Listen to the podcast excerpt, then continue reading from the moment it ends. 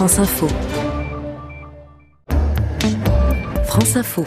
François Hollande respecte l'une de ses promesses, le prélèvement des impôts à la source. Bonsoir Anne-Laure Danier. Bonsoir Ercine, bonsoir à tous. La réforme est lancée. Le président de la République a attendu trois ans pour le faire et ça ne sera effectif qu'en 2018. Anne-Laure, qu'est-ce qu'il a derrière la tête, François On se demande effectivement ce qui lui prend à François Hollande hein, de lancer ce chantier maintenant pour des effets en 2018. Il ne sera peut-être plus là. Alors officiellement, c'est le bon moment parce qu'avant, eh bien, le gouvernement a augmenté les impôts. Il ne fallait pas que le prélèvement à la source soit télescopé par ces hausses. Euh, François Hollande explique que son principal souci, c'est de simplifier la vie des Français. C'est une réforme importante qui va simplifier la vie des contribuables sans augmenter leur impôt et qui va également provoquer, et c'est bien aussi, une profonde réorganisation des services de l'État. Je veux saluer aussi le travail des fonctionnaires. Donc à partir de là, nous allons faire euh, évoluer les choses. C'est une réforme dont on parle depuis 30 ans. Donc euh, c'était très important qu'à un moment on dise bah cette réforme-là, on va aussi la faire. Voilà, un président qui avance, qui réforme, c'est l'image recherchée. Hein. Maintenant, il y a sans doute un peu de stratégie politique, voire politicienne derrière tout cela.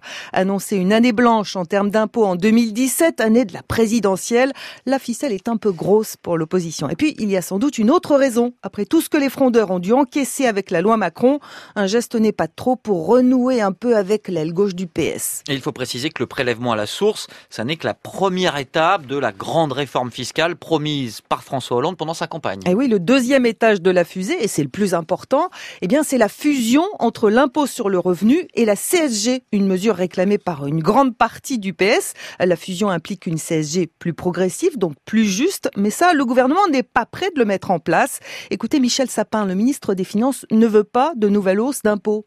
Faut pas le faire aujourd'hui avec comme conséquence que ça aboutisse à une augmentation de l'impôt de la moitié des Français. Je pense que les socialistes sont les premiers, tous sont conscients de la fait, c'est que les Français leur disent, dites donc, vous trouvez pas que vous avez un peu augmenté les impôts?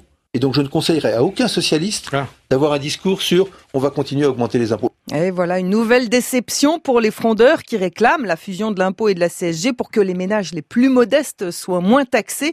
Alors le député Laurent Baumel dit que c'est une nouvelle occasion manquée pour ce gouvernement de prouver qu'il est bien de gauche. Aujourd'hui, le problème de la gauche au pouvoir, ce serait de montrer qu'on est capable de faire plus pour euh, les gens qui gagnent peu.